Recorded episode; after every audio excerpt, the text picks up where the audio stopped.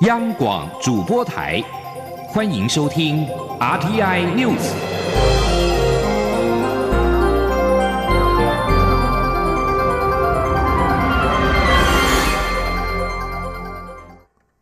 各位好，我是主播王玉伟，欢迎收听这节央广主播台提供给您的 RTI News 新闻。首先带您关注。外交部今天表示，中欧四国集团拉脱维亚、立陶宛以及爱沙尼亚近日由这七国国会有台小组主席头衔，总计一百零六名国会议员及政要参与联署，致函世界卫生组织 WHO 干事长谭德赛，一致发声支持台湾参与 WHO。外交部对此表达诚挚感谢。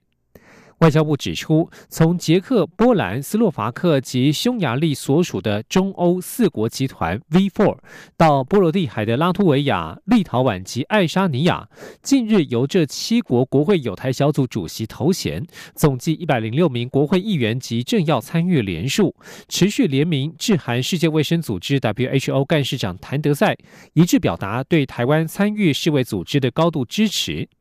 外交部对这一一百零六名欧洲政要以接力方式挺台湾参与世卫组织，表达诚挚感谢。外交部指出，随着世界卫生大会 （WHA） 即将于十一月九号到十四号复会的时程接近，近来欧洲各国支持台湾参与的声浪也持续增强，显示台湾的诉求获得国际社会普遍支持。外交部将持续与理念相近伙伴合作，进一步推动台湾参与世界卫生组织。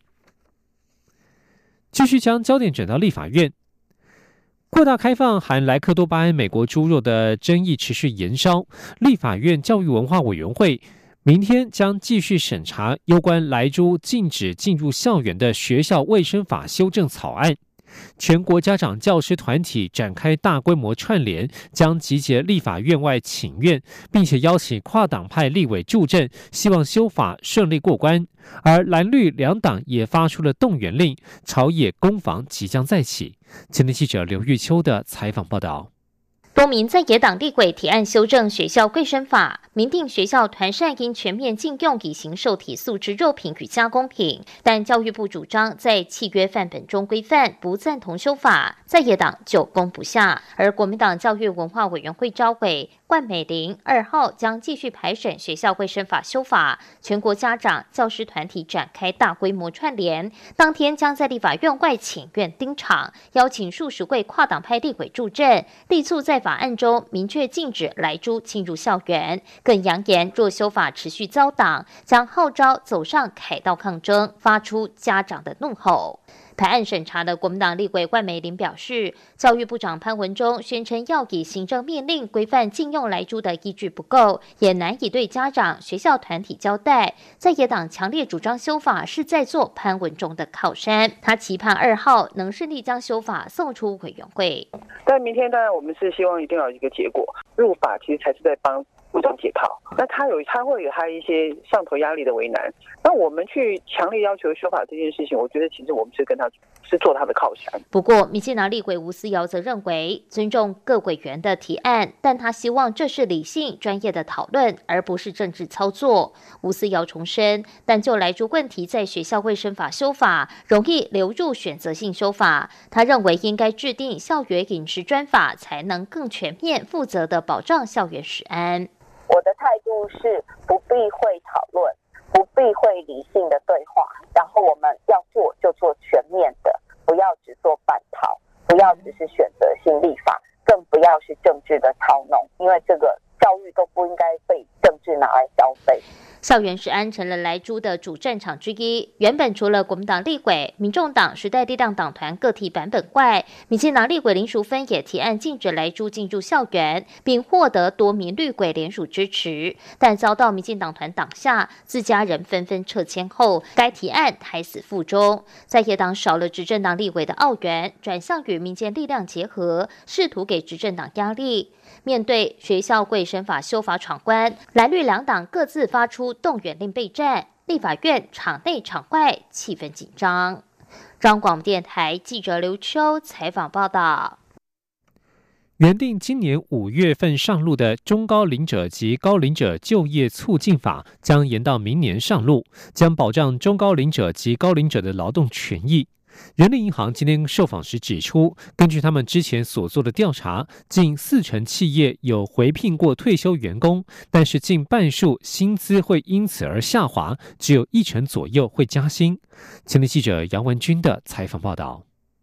中高龄就业专法将明文禁止因年龄因素歧视中高龄者及高龄者，也将透过各项措施促进就业，排除就业障碍。预计明年上路。Yes 一二三求职网发言人杨宗斌指出，日前他们回收一千一百五十六份四十五岁以上会员及八百八十三份企业有效问卷后公布的调查指出。二度就业的劳工中有高达六成四透露，重返职场后的薪资水准比之前低，比之前高的只有百分之三点五。企业方面，则有近四成表示有回聘过退休员工，但近半数薪资会下滑，只有一成左右会加薪。杨宗斌分析，对中高龄劳工来说，生活容易发生三维问题，包括职务被取代、手头吃紧，还有要分神照顾亲人等，确实需要相关法律保障。调查也发现，中高龄劳工有着稳定性高、实务经验丰富、具抗压性、有责任感跟有敬业精神等优势，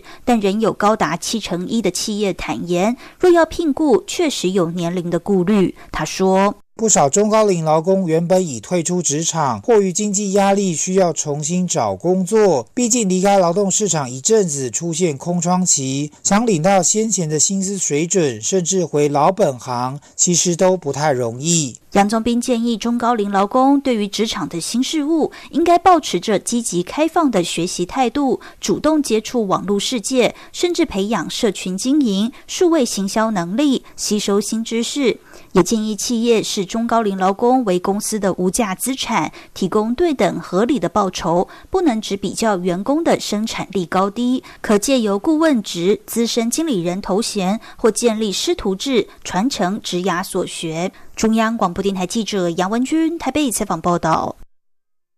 继续关注是台湾轨道建设的里程碑，环岛铁路电气化最后一里路屏东方寮至台东知本将在十二月底通车。铁道局在昨天晚间到今天清晨密集试车，稳定成功。这是普悠马号列车与电联车首次穿越中央山脉。昨天晚间十点十七分，普悠马号列车缓缓的进入台东芝本火车站。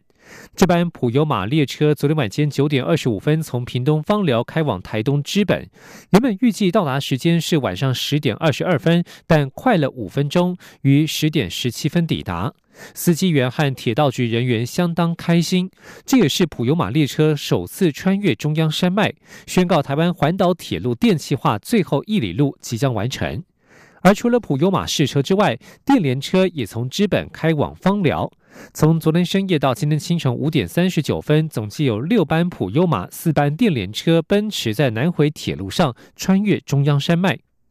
南回线电气化预计十二月二十三号全线通车，届时环岛铁路全面电气化之后，预估假日的运能提升百分之十三，台东至高雄的行车时间最多可以节省二十七分钟，时刻表也将配合调整。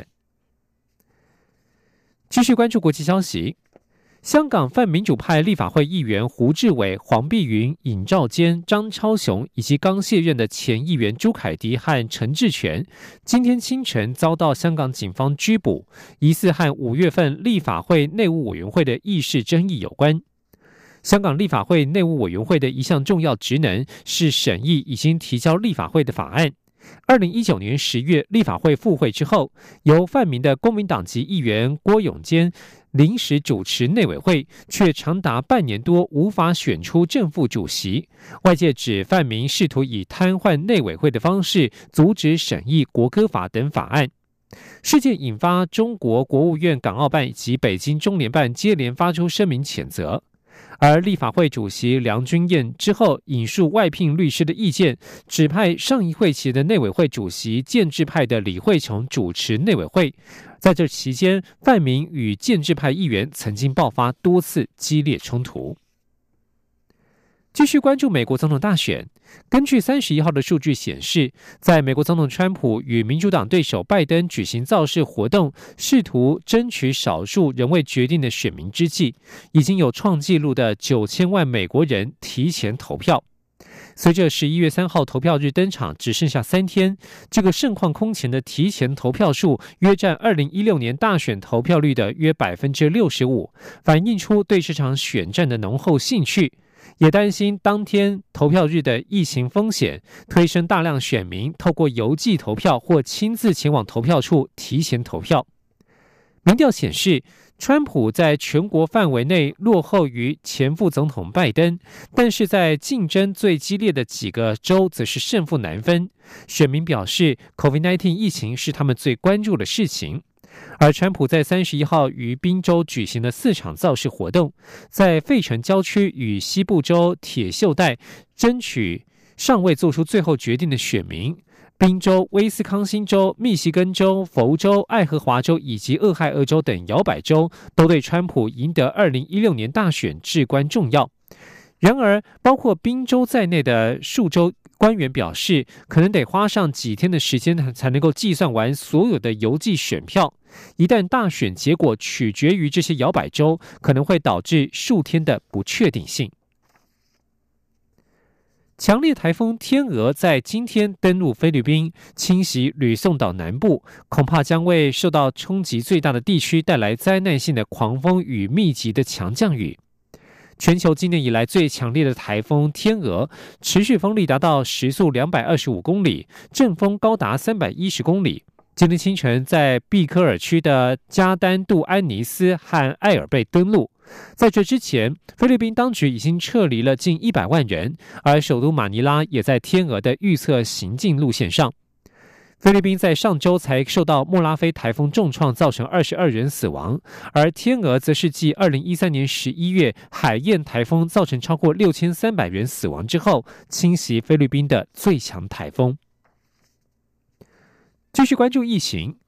英国三十一号确诊人数突破百万。英国首相强生在晚间宣布，英格兰地区将从十一月五号开始实施禁足令，非必要的商店将全数关闭，预计为期一个月，直到十二月二号解禁。不同于今年三月首次宣布的第一次禁足令，这次大学及各级学校将继续开放。由于英国的防疫政策各自为政，强生宣布的措施将在英格兰地区施行，苏格兰、威尔斯和北爱尔兰则将思考是否跟进。英国 BBC 报道，根据最新数据，英国三十一号新增两万一千九百一十五人确诊，总确诊人数突破百万，这使得英国成为第九个确诊人数破百万的国家。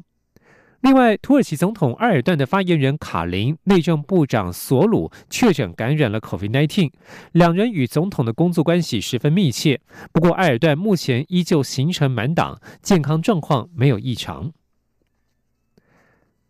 在大幅超出预算以及疫情带来航空交通的危机之际，德国柏林的新国际机场布兰登堡机场在迟到了九年之后，终于在三十一号正式启用。自从一九八九年柏林围墙倒塌之后，柏林就开始计划修建新的机场。在经历了数年令人尴尬的延误、丑闻和不断上扬的经费支出之后，许多德国人几乎已经放弃了这个原本要庆祝德国统一却变成笑柄的机场。德国交通部长舒尔表示，他希望机场的启用将代表着笑话的终结。考虑到全球疫情大流行导致空中交通需求重挫，航空业深陷危机，布兰登堡机场的启用并未大张旗鼓。然而，在当局低调的庆祝当中，气候示威人士还在机场建物游行，表达他们对这一处新设施的反对。以上新闻是由王玉伟编辑播报。相关新闻内容，欢迎上央广网站点选收听。我们的网址是 triple w 到 r t i 打 o r g 打 t w。这里是中央广播电台台湾之音。我是防疫医师苏伟如。什么时候应该要戴口罩呢？一、搭乘大众运输工具或计程车；二、进出医疗院所；三、去人潮拥挤的地方；四、空气不流通的密闭空间。另外，如无法保持社交距离，应全程戴口罩。也提醒您，当有出现发烧、咳嗽等呼吸道症状或身体不适时，也请戴上医用口罩。